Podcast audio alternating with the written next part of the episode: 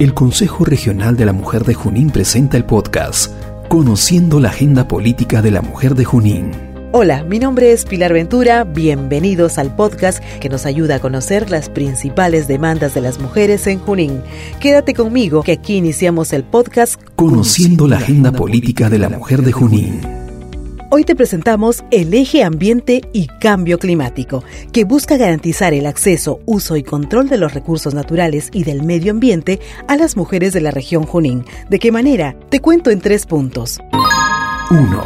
Promover la incorporación del enfoque de género en los planes e instrumentos de gestión ambiental y en la gestión pública regional. Esto significa mitigar los efectos de la contaminación ambiental y cambio climático en las condiciones de vida de las mujeres andinas y amazónicas de la región. 2. Garantizar que las mujeres accedan al agua segura. Esto significa promover el acceso universal y equitativo a este servicio. 3 promover la reforestación en las nueve provincias de Junín.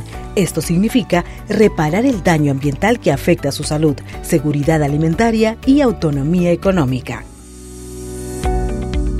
Si quieres conocer más sobre este eje, no dudes en visitar nuestra página web www.consejoregional-junín.blogspot.com o nuestras redes sociales.